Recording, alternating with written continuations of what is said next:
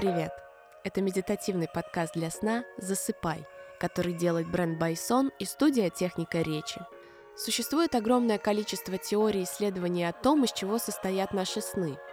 Из пережитых впечатлений за день, из кадров фильмов, которые мы смотрели прежде, чем лечь в кровать, из звуков и ощущений, которые мозг обрабатывает в процессе засыпания или самого сна. Как все на самом деле, не ясно. Но одно мы знаем точно – Качество сна в первую очередь зависит от удобства спального места, комфортного матраса, повторяющего изгибы тела, удобных подушек, поддерживающих шею и голову, мягкого одеяла, создающего правильный микроклимат и других спальных принадлежностей, которые и производит Байсон. Кстати, приобрести их можно по ссылке в описании эпизода. Для слушателей подкаста Байсон дарит скидку 10% на всю продукцию по промокоду «Засыпай». А подкаст – наша небольшая попытка наполнить ваш сон новыми образами. Раз в неделю вам будет приходить аудиописьмо от незнакомца, в котором он поделится кусочком своей жизни и постарается перенести вас в доселе невиданные места и события. Слушать их мы советуем уже лежа в постели, чтобы сначала вас увлек за собой фантастический сюжет, а затем и сон. Так что устраивайтесь поудобнее. Сегодняшнее письмо о небольшом школьном инциденте. Вчера мама приготовила вкусный торт. Она ждала до полуночи, пока не пропекутся коржи, и я, конечно, успела ухватить кусочек только утром. Как назло проспала, и торт пришлось заворачивать в фольгу, бросать в сумку и бежать со всех ног, без завтрака.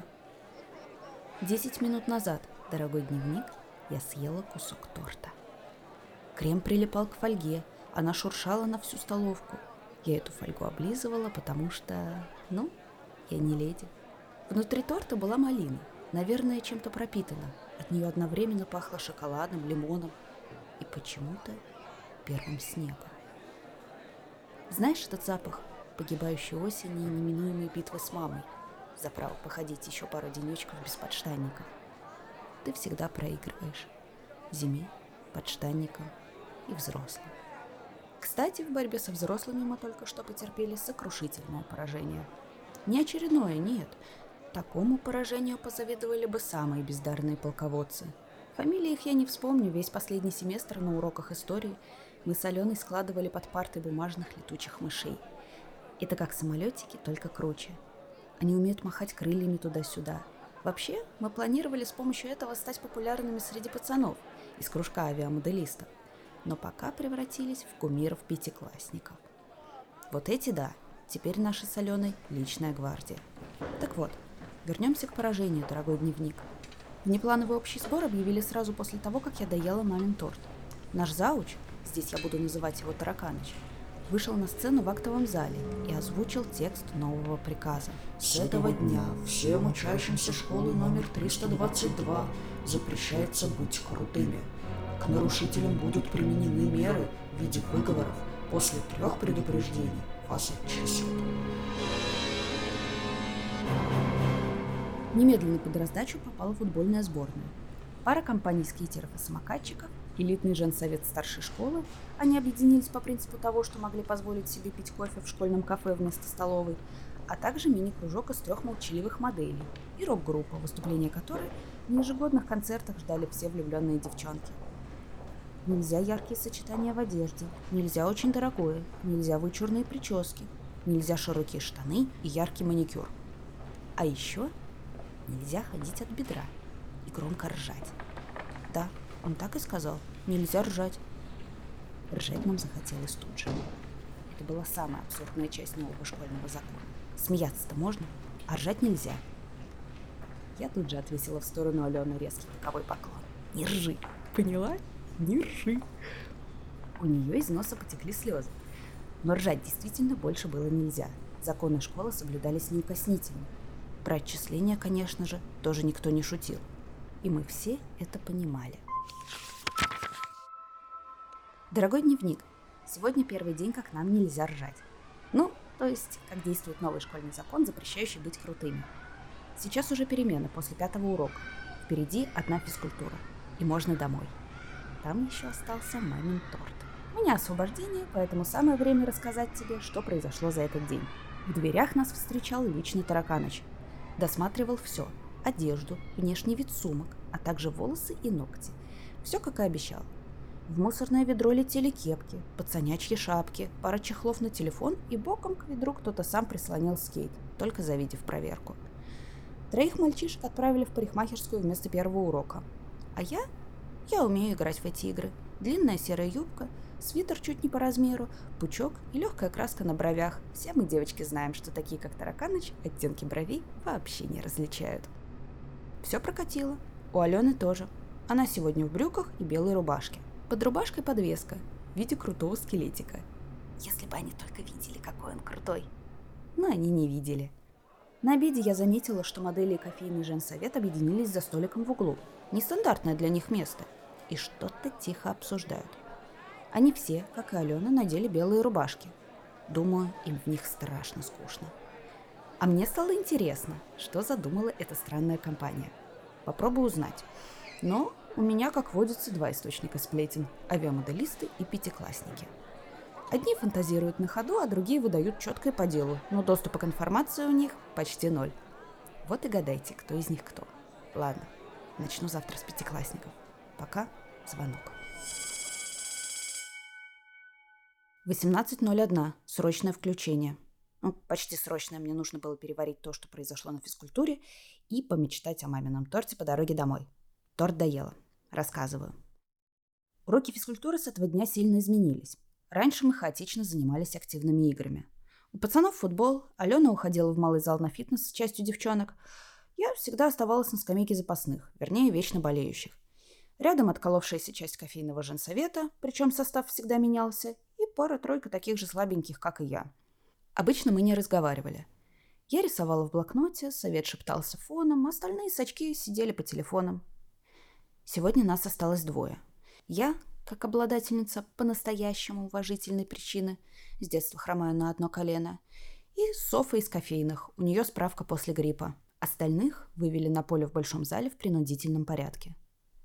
Вы думали, их заставили там, я не знаю, бегать стройными рядами, вместе делать разминку или еще что-то подобное? Физкультура с новым законом просто отменилась. Теперь у нас была ритмика – руки в боки, длинный топ правой ножкой на месте, длинный топ левой, правый, левый короткий, правый короткий, левый короткий, правый длинный. Все 45 минут. Проведение занятий лично контролировал Тараканыч. Правда, весь урок не выдержал. Но был доволен. Ритмика – это максимально не круто, не отвлекает школьников от учебных обязанностей и тренирует дисциплину. Я обалдела от зрелища, сидя на скамейке. Алена по завершении выразилась иначе. Сказала, цитирую, что чуть копыта не откинула.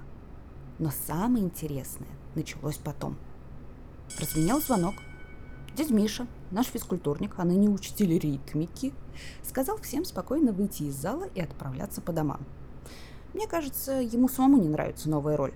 По привычке он взял журнал и сказал, что отнесет в учительскую. Он добрый мужик, никогда не гонял нас почем зря. И ушел. Оставив подсобку в зале открытой. А там, конечно, мечи, скакалки, обручи, все нажитое в светлом прошлом.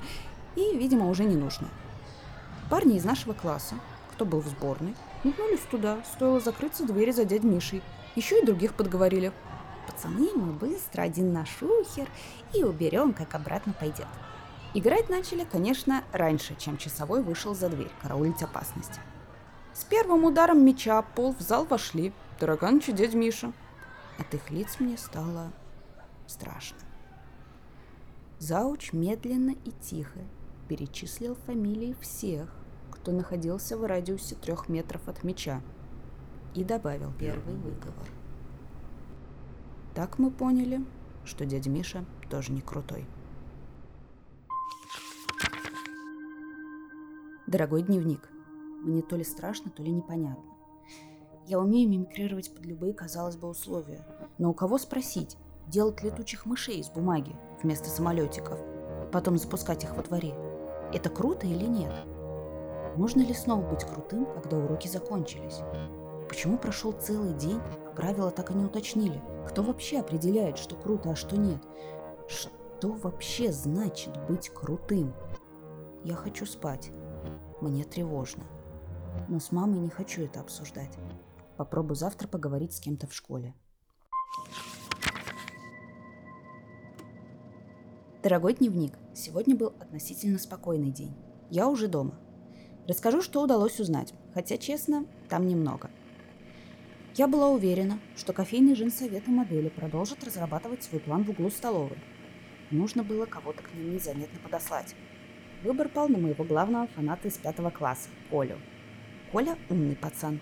Я бы даже сказала, крутой. Пришлось подговорить его прикинуться жертвой и подсесть к столу тайного общества. Теперь между собой мы называем их так. Мы разработали легенду.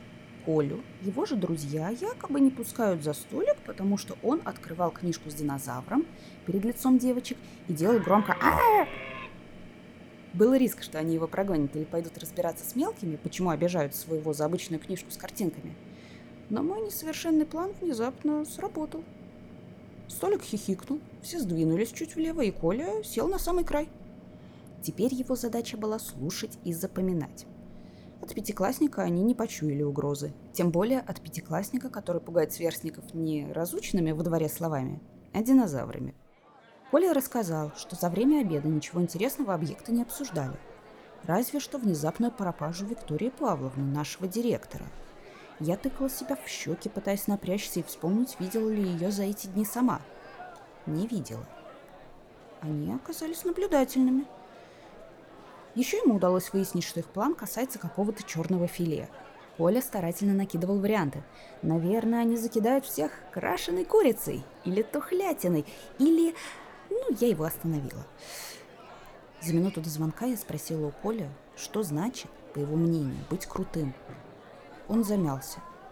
«Ну, это когда ты такой ю-ю-ю», он сложил пальцы и помахал руками в воздухе, «и такой идешь». После чего насупился, прищурился и громко втянул ноздрями воздух. Дальше его мучить было бесполезно. Прозвенел звонок, и Коля засеменил по коридору, явно забыв о моем существовании. Дорогой дневник, сегодня тоже не происходило ничего интересного.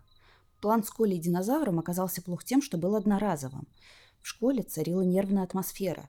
На входе всех также проверяли. Шума на переменах было гораздо меньше. Мы все будто даже ходить начали по-другому. Алена все еще носила подвеску со скелетиком, а от меня как будто отдалилась.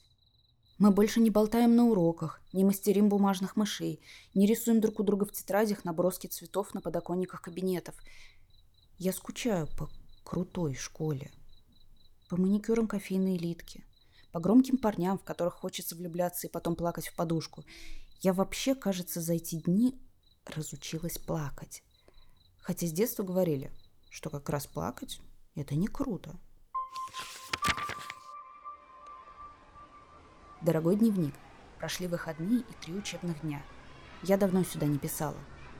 Все это время было занято расследованием.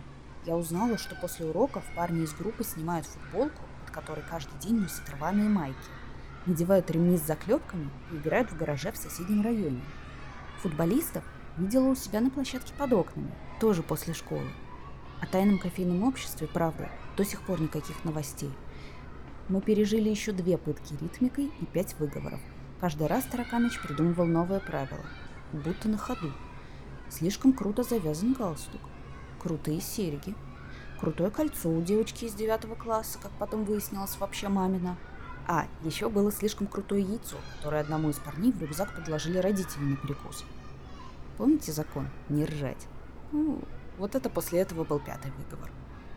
Викторию Павловну все еще не видно, а про себя я радовалась, что хотя бы после школы нас никто не трогал. Хотя кто знает, что случится, если ребят застанут за крутым занятием и доложат тараканычу. Ну, например, кто-то из учителей. Дорогой дневник, у нас тут жесть. Иначе не скажешь. Сегодня пятница, и тайное общество наконец явило свой план. Плюсы – у всей школы сорвалась ритмика. Минусы – теперь тут скандалы массовые отчисления. Но обо всем по порядку. Я уже писала, что теперь мы должны одеваться максимально не круто. Наш разумулья решил, что не круто это рубашки, которые сидят на тебе, как на бочонке, брюки, как на маминых фотографиях из офиса 15 лет назад, водолазки, заправленные в джинсы, и вообще все, что на наших квадратных телах выглядит нелепо. Также мы как-то не сговариваясь решили, что некрутые цвета – это черный, белый, все оттенки серого, болотного и грязно-голубого. Мы перебирали пиджаки, из которых давно не выводится запах бабушкиного шкафа, затягивали потертые галстуки и вздыхали над мешками с кедами, которые каждому пришлось забросить в угол коридора в квартире. Не скажу, что мне не нравились новые лакированные туфельки, которые пришлось выпросить у мамы, но, в общем, не просто так я это все рассказываю. Короче, Тайное общество, в которое, как я уже писала, входила группа самых богатых девчонок, три модели, а теперь, как оказалось, все парни из футбольной сборной и пара музыкантов. Воспользовалась правилами и вот этими вот всеми негласными установками и устроили настоящий бунт.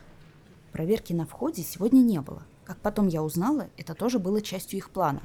Софа, которая еле оправилась после гриппа, сымитировала приступ прямо в кабинете у Тараканыча. Он потащил ее в медпункт и не спустился в холл. Это выиграло для общества минут 10. Скажу сразу, это было красиво. Они вошли через главный вход стройной вереницей. Кто-то в шикарном черном костюме не по размеру и в темных очках. Кто-то в серых брюках и полурастегнутой рубашке. Кто-то сделал набойки на туфли, и они цокали так, что звук эхом отскакивал по всем этажам школы. А кто-то надел летящее черное платье, как будто выбранная костюмерами фильма про вампиров. Вот в этом черном, красивом черном, они вломились в двери, поднялись на один лестничный пролет и замерли, будто для группового фото у стены, где висело расписание уроков. Дефиле было эффектным. Я наконец поняла, что за черное филе имел в виду Коля. Конечно, он слово дефиле еще не знал. Тараканыч спустился – Всем участникам представления сходу объявили тройной выговор. Каждый из них покинул школу в следующие пять минут. После этого нас собрали в актовом зале. И вместо уроков всех ждала очередная лекция на 4 часа о том, почему попытки быть крутыми мешают учебному процессу. Неожиданно в зал зашла Виктория Павловна. Мне показалось, что по ее лицу блуждала смесь радости и недоумения. Я была права – она что-то шепнула Тараканычу, после чего он пробубнил в микрофон какую-то явную отмазку, что сегодня какой-то профилактический день, когда мы заряжаемся жаждой к знаниям перед каникулами, и его выступление направлено на то, чтобы нас, таких бедных и уставших, вдохновить на новые проекты и свершения. Виктория Павловна, которая, как стало ясно из обрывков их разговора, приехала из столичной командировки, теперь она мгновенно растаяла – прямо в микрофон, рассмеявшись, сказала «Евгений Травиорович, вы крутой!» Кто-то из зала шепотом спросил, что это получается. Теперь можно ржать? Но ржать уже не хотелось.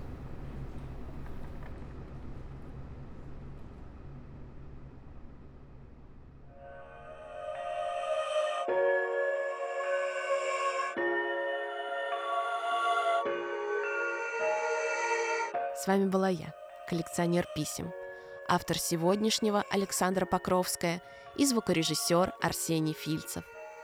Это последнее письмо второго сезона. Надеюсь, у нас получилось разнообразить ваши сны.